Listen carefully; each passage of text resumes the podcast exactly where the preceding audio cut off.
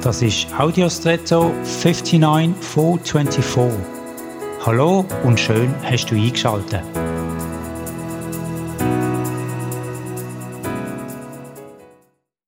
Eine Schnur ist nützlich, um Sachen zusammen oder anzubinden. Die Schnur kann dabei unterschiedliche Dicke oder Mächtigkeit haben. Eine Schnur im Haushalt unterscheidet sich von einer im Schiffsverkehr, wo eine wirklich dicke Schnur als Tau bezeichnet wird. So oder so, die Schnur, soweit ich das beurteilen kann, hat aber eigentlich nur den Zweck, wenn sie eingesetzt wird. Einfach nur für sich macht eine Schnur keinen Sinn oder gibt keinen Wert. Wird sie aber gebraucht, kann sie enorm hilfreich sein.